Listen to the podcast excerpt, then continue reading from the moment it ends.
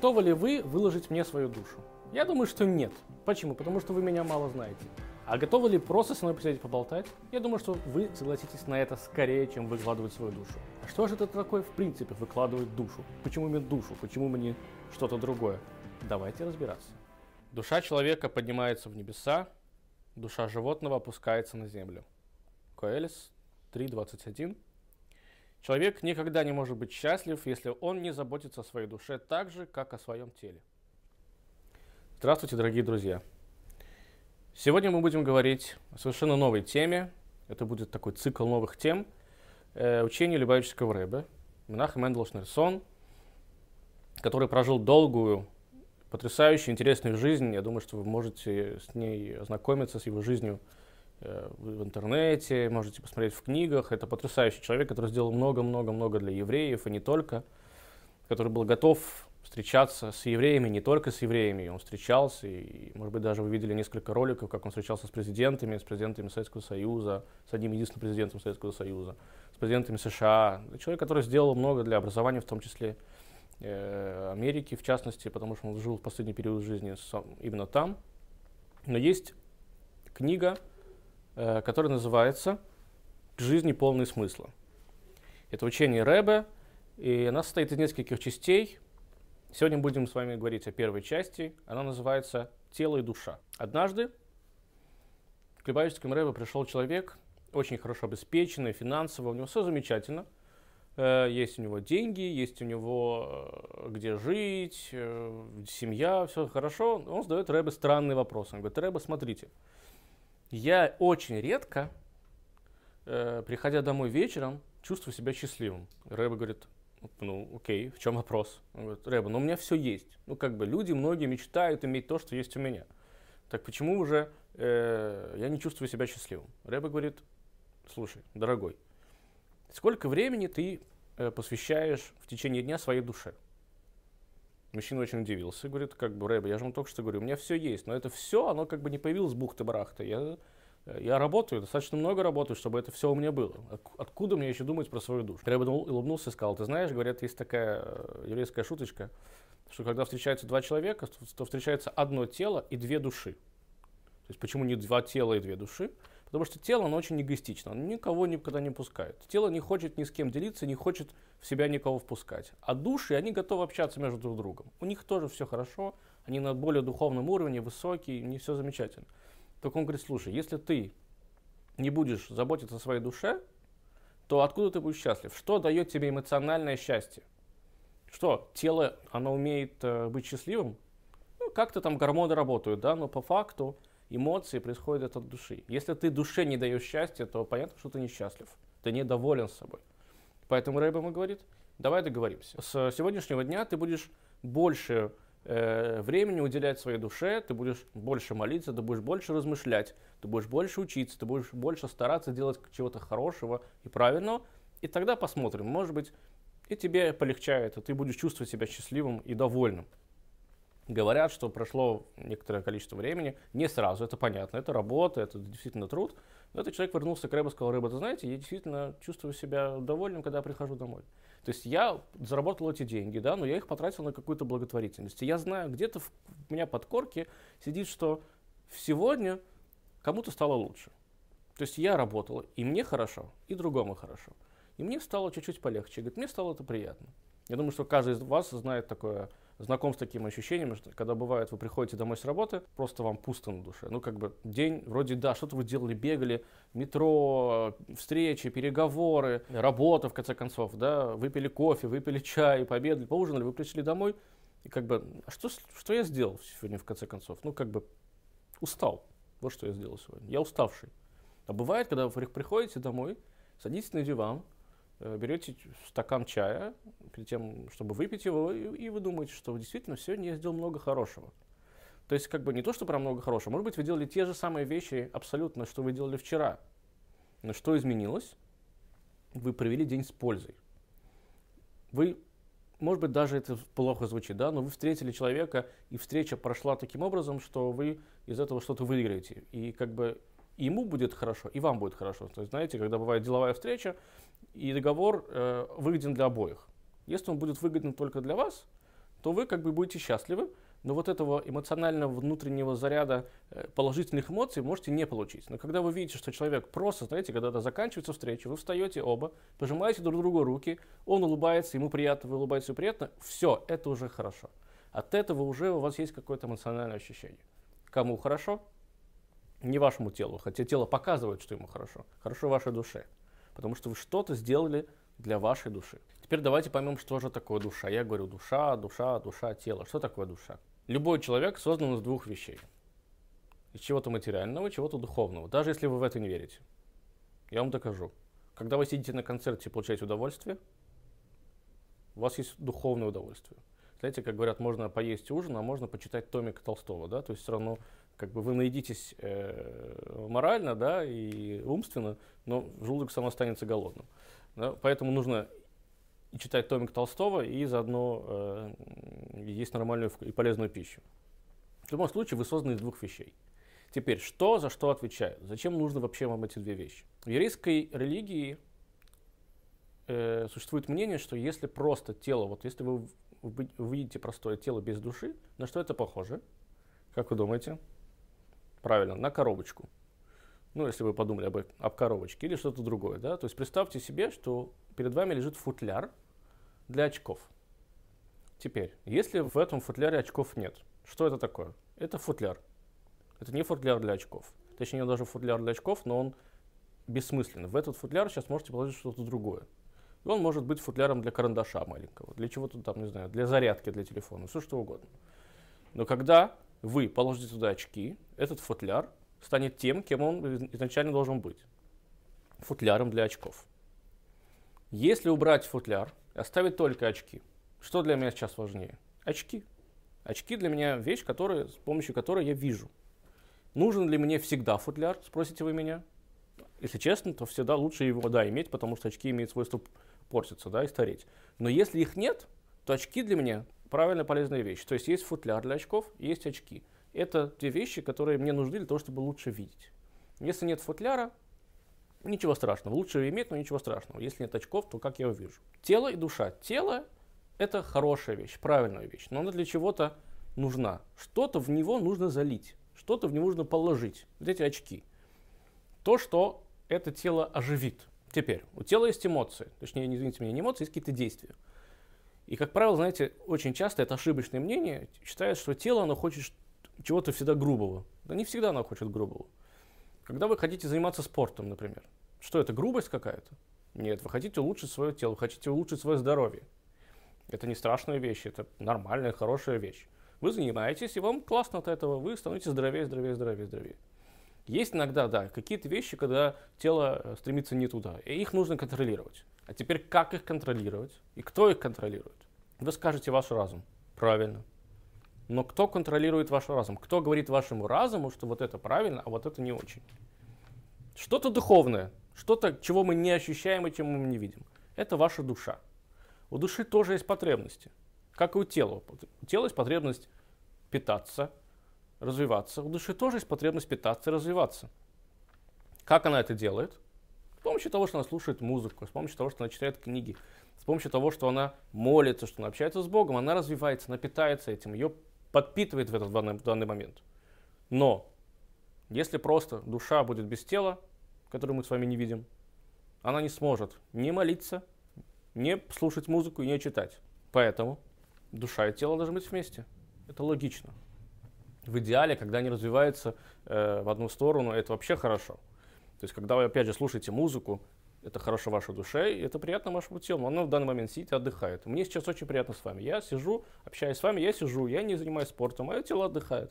Но в то же самое время я что-то вам доношу святое, там, да, по крайней мере стараюсь. Вы, надеюсь, слушаете, вам это нравится. Мы с вами обмениваемся какими-то такими вещами. Это приятно моей душе, это приятно моему телу, но сейчас никак не напрягается. Это идеальный момент. Таких моментов бывает разное количество, да, их множество этих видов, но они имеют свойство быть. И самое, что здесь интересно, то, что вот эта вот э, одновременная работа души и тела, она проявляется во всем, не только даже в физическом теле. Все, весь наш мир состоит из двух вещей, из духовного и материального. Весь, что бы вы ни посмотрели. Это очень глубоко, может быть, я сейчас немножечко вас запутаю, но представьте себе, Э, самый простой пример это стол. Тело стола. Что такое тело стола? Сам стол. Теперь, стол может быть духовным. Поразительная вещь, правильно? Что такое духовный стол? Как вы думаете?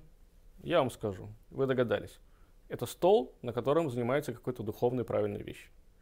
Вот понимаете, даже есть иногда, обратите внимание, вы приходите кому-нибудь домой, и есть письменный стол, да, а есть стол обеденный. Иногда сейчас чаще всего происходит так, что нам уже все равно, и поэтому мы едим на, за компьютером, да, и уже рабочий стол, он не такой рабочий, он уже обеденный, и бывает, собственно, наоборот. Но по большому счету в правильном, правильно, что не едят там, где работают, и не работают там, где едят.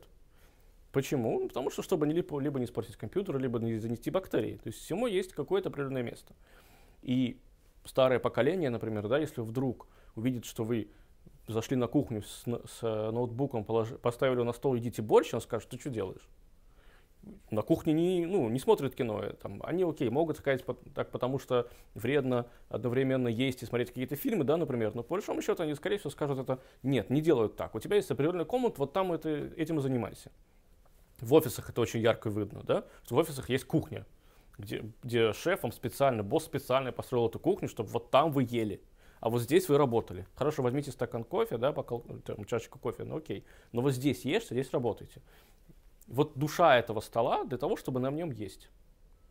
А когда вы едите, вы подпитываете свое тело, и вы, и вы, и вы подпитываете, подпитываете свой дух, чтобы потом этот дух смог чем-то заниматься, правильным, хорошим. Ну, в идеале.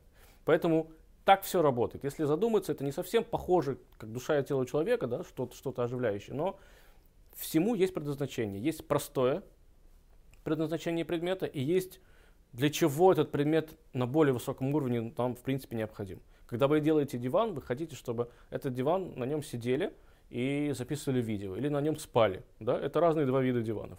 Либо спать, либо записывать видео. Хотя можно и спать на том диване, на котором вы записываете видео, но просто будет немножко неудобно.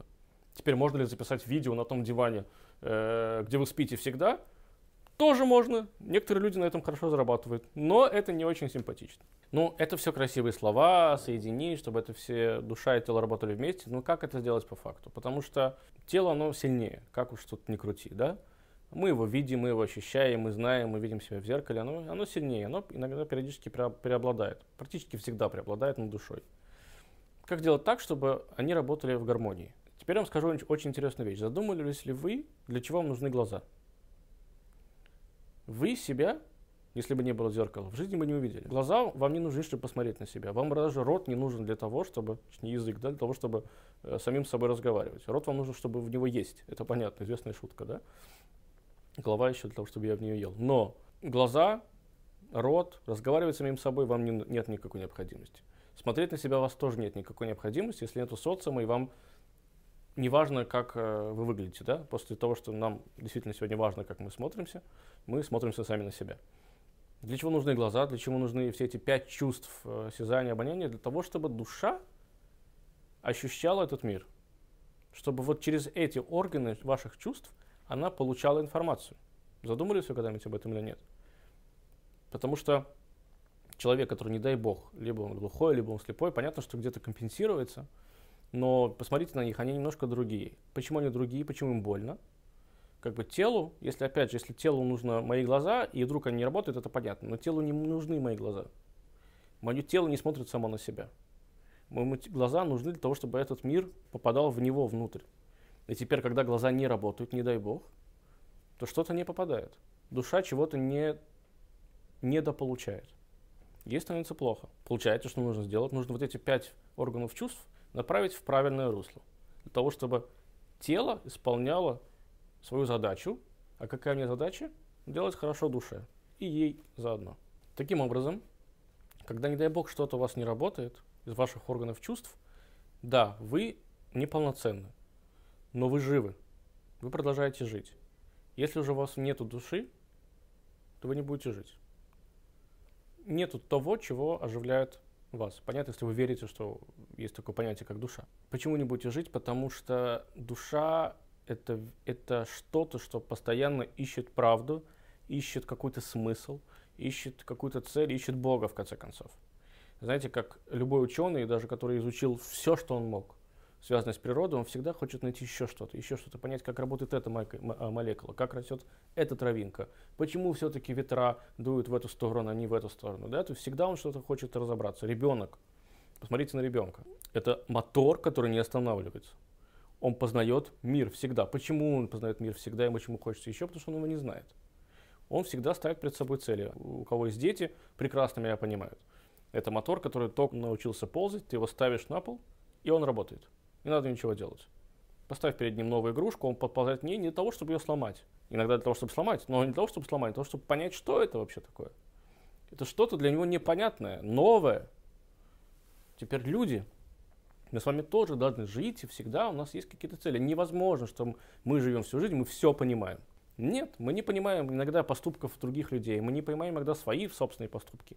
Мы иногда не понимаем, почему это работает так, почему это случилось эдак. И мы всегда хотим это понять. Но если вдруг у вас нет никакой цели, вы не хотите ничего делать, то в каком-то плане вы, наверное, мертвый. Вы живете, вы едите, вы растете, вы, я не знаю, ходите на работу, у вас нет никакой цели. Кто ставит цель? Задумывались когда-нибудь рано или поздно? Кто ставит цель? Ваша душа ставит, ваши амбиции ставят цель.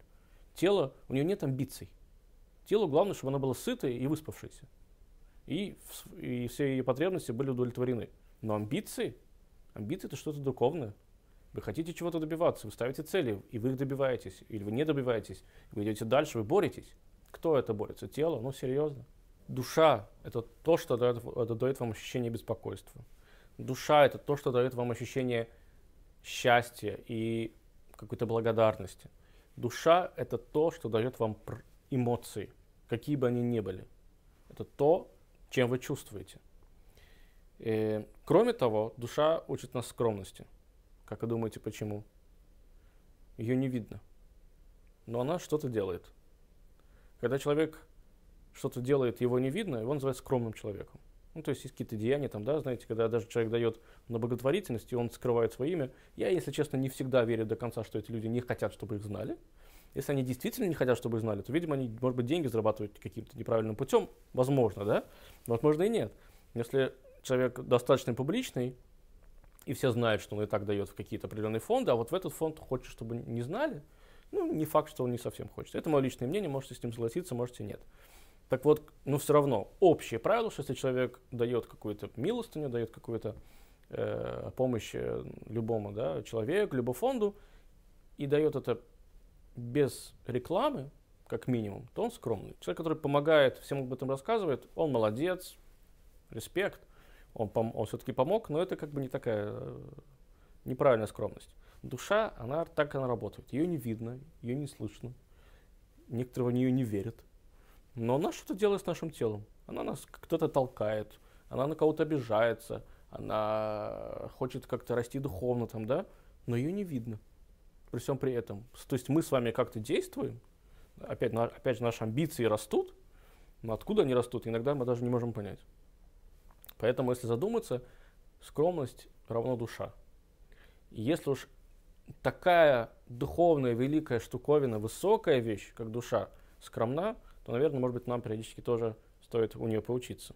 Душа – это то, что помогает нам подниматься вверх, а тело – это что, то, что периодически заставляет его в этом мире, внизу, и не дает ему как-то развиваться. Есть такая история, об одном раввине рассказывают, что когда он был маленьким ребенком, то они играли с детьми, э, с его друзьями, значит, они все карабкались. Это простая, простая вещь, я думаю, что всем понятная, но стоит о ней немножко поговорить. Они, значит, эти друзья, эти мальчишки не знаю, бегали по гаражам, неважно, они вкрапались на какую-то стену. Знаете, как ребята обычно делают? Я помню, как это, ты поднимаешься, ты смотришь вниз, думаешь, у, классно, там все, значит, я столько там, да, уже на такой высоте, и ты идешь дальше, идешь дальше, в какой-то момент тебе становится страшно, и ты сползаешь. Типа, да ну ее, как бы, сейчас я упаду, разовью, там, не знаю, поранюсь, я не хочу.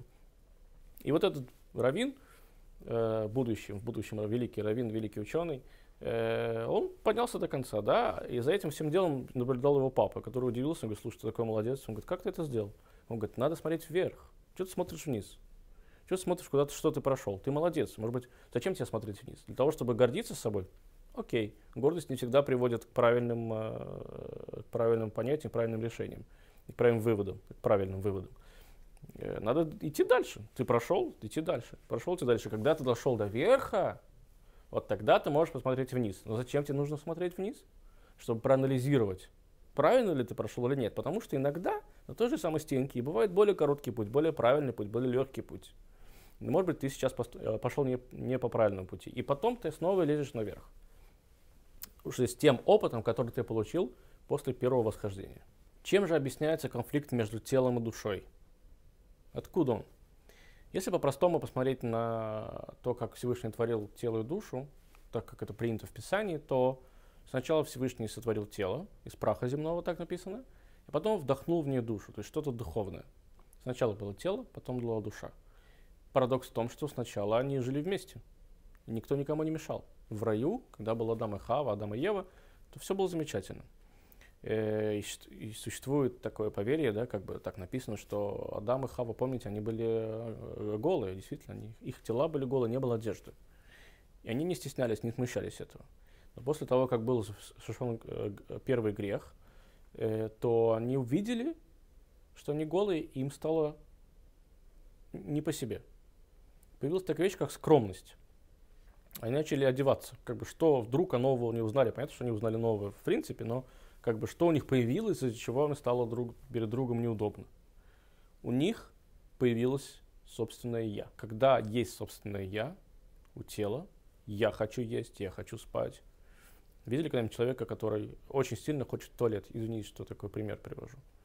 Но он в данный момент хочет туалет, что бы ни было, будь Третья мировая война, не дай бог, в данный момент ему надо успеть в, в уборную я, мое я сейчас ему важно больше, чем все остальное на свете. Или голодный человек, голодный мужчина. Знаете, когда приходит домой голодный мужчина, жена ему ставит пакет с мусором, это одна из самых первых ошибок. Накормите голодного мужчину, потом он будет делать все, что угодно. Да, но когда он хочет есть, голодный мужчина, он злой. Почему он злится? Потому что его я, оно его сейчас пробуждает. Ты должен поесть, ты не можешь быть таким дальше. Ты должен поесть. И вот это я появилось впервые там, в, в райском саду. И оно начало развиваться. Сначала одежда, потом амбиции, потом грехи, первый, второй, третий, пятый, шестой. Все, все, все это как-то накапливалось, накапливалось, накапливалось. И тело все это воспринимало. Что же было с душой? Душа как была духовная, так и осталась. И она, представьте, сидит такая в этой коробке тела, и она просто в шоке. Ну, как бы, то есть до этого все было хорошо. Теперь, значит, ему не нравится, что он голый. Теперь ему не нравится, что он голодный. Теперь ему не нравится, что он хочет спать стоп, подождите, я-то хочу, я-то духовная, мне нормально все, мне все равно вообще, как я выгляжу. Я хочу идти вперед. А он, значит, эту потребность, пока он ее исполнит, потом эту исполнит потребность, пока у него все, все будет хорошо и замечательно, так уже, блин, уже нам будет под сто лет. Мы старые. А что со мной, думает душа? Она в шоке. Собственно, поэтому происходит конфликт. Когда ваше собственное «я» идет вперед вашего духовного «я», происходит конфликт. Душа хочет, чтобы про нее помнили. Тело хочет исполнить свои желания. У них война. Малая война это называется.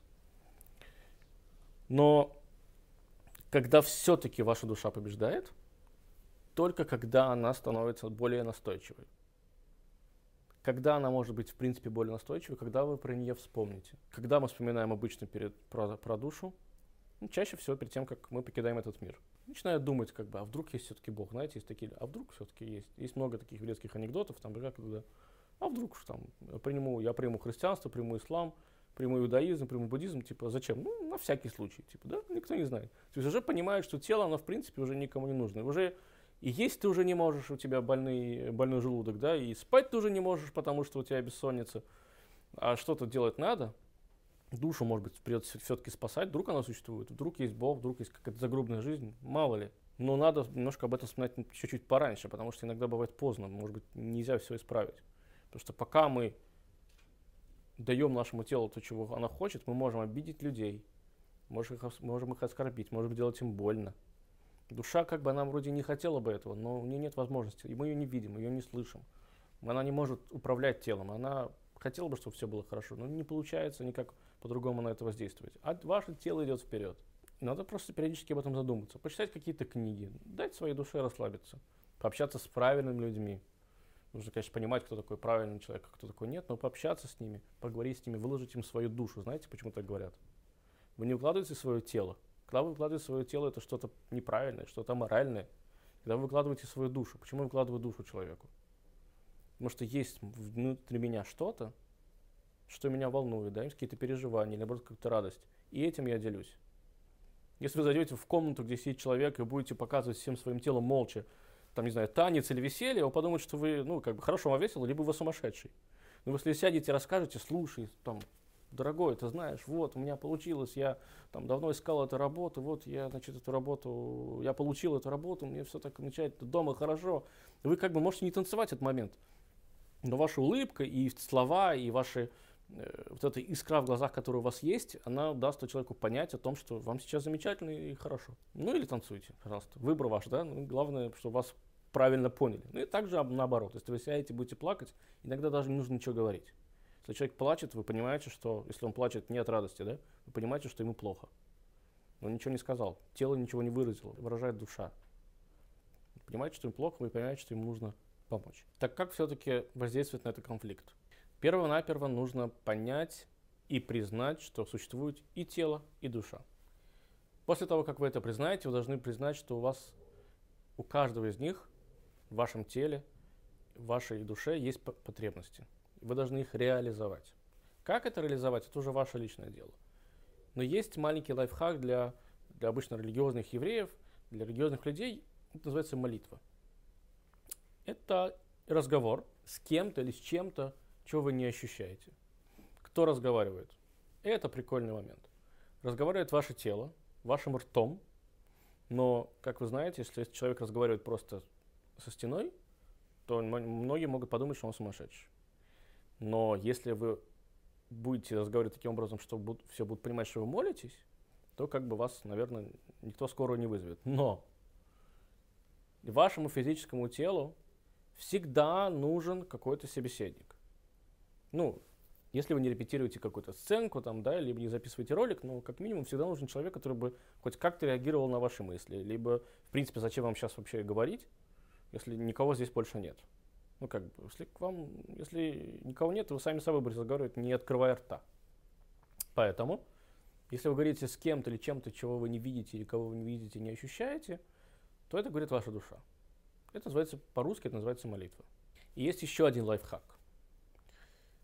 Есть такая история, знаете, про одного э, богатого человека, опять же, богатый человек, ну, это такой уже, представьте себе, век так 16-17, может быть, даже 18 любой. Тот богатый человек приезжает в одно местечко, слышит, что в этом местечке живет очень святой, мудрый человек. Прям с ним все хотят пообщаться. Очень известный такой. Наш богач думает, ну, поеду тоже, чем я хуже. Значит, приезжает, видит такую дряхлый-дряхлый такая лачуга, домик, значит, стучится, открывает ему этот старичок. Он говорит, здравствуйте, там, это вы, вот, там, святой, которого, значит, в котором все ездят и хотят получить от него совет. Он говорит, да, это я. Богач заходит, видит ужасный дом, просто там, два стула, какой-то покосившийся стол, пыль, Значит, э, печка есть, вроде как бы какая-то еда, и все. Богач говорит, слушайте, это правда вы?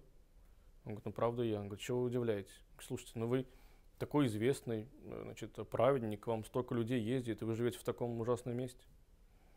Он говорит, подожди, а чем плохо мое место? Он говорит, ну как-то, я не знаю, говорит, в конце концов, люди сюда приходят, и вам самому себе, наверное, как-то должно быть приятно и хорошо. Но что этот э, праведник говорит, слушай, ты богач, где ты живешь? Он говорит, ну я там живу в большом городе. Он говорит, чем ты зарабатываешь? Я зарабатываю, что я еду еще больше в город, там покупаю много тканей, потом привожу в, к себе в город и перепродаю это. Ну, как бы, собственно, так я живу, так я зарабатываю. Он говорит, теперь вопрос, другой мой богач. Когда ты приезжаешь в вот этот еще больший город, ты где живешь? В большом красивом дворце? Говорит, нет, я живу там в гостинице, но я же там приезжаю там, буквально на пару недель. Говорит, о, говорит, я тоже знаю, что я здесь не на всю жизнь. Моя душа это такой для нее это такая гостиница. Она была где-то там наверху около Всевышнего, потом она к нему опять вернется. Наш сегодняшний мир для меня это такая гостиница. Поэтому, в принципе, я бы, конечно, мог себе отстроить хоромы, чтобы жить богато и красиво, но по минимуму у меня есть. У меня есть на чем спать, у меня есть на чем учиться, у меня есть э, где есть, у меня есть что, чем питаться. Поэтому это как бы такое временное. Так же, как для тебя это гостиница. Поэтому, говорит, мне ничего этого не нужно. И это еще один лайфхак. Очень тяжелый. Конечно, для этого нужно много думать, много расти. Но если мы задумаемся, что в любом случае наша жизнь очень коротка, и люди, которые прожили долгий период времени, они уже понимают, что, что это очень мало. 60, 70 лет, 80 лет – это дико мало. Мы в 30 начинаем как-то пытаться только себя реализовать и расти, да, а уже 30 лет, 30 лет прошло, подумайте только. Через еще 30 лет вы уже будете бабушки и дедушки, у вас будут внуки. Такой же период времени, мы, нам сегодня это тяжело представить, но все равно. Если мы задумаемся, что этот период очень короткий, а душа-то она вечная, наша, наши потребности, они вечные, да, как бы наше желание расти, оно тоже вечное, у него нету рамок. Мы хот, ну, как бы должны, должно так быть, чтобы у нас не было рамок. Мы хотим развиваться, быть лучше. И душа, которая была там, она вернется опять туда же. Для нее сейчас здесь это гостиница. И поэтому нужно просто, я не говорю сейчас жить в какой-то лачуге, дальше такое, но если у вас есть минимум, и вас он устраивает, и вы хотите еще чуть-чуть лучше, не надо зажираться, дорогие мои друзья. Ваша душа должна зажираться. Вы должны быть удовлетворены самим собой. И вот это, тогда вокруг вас все это будет.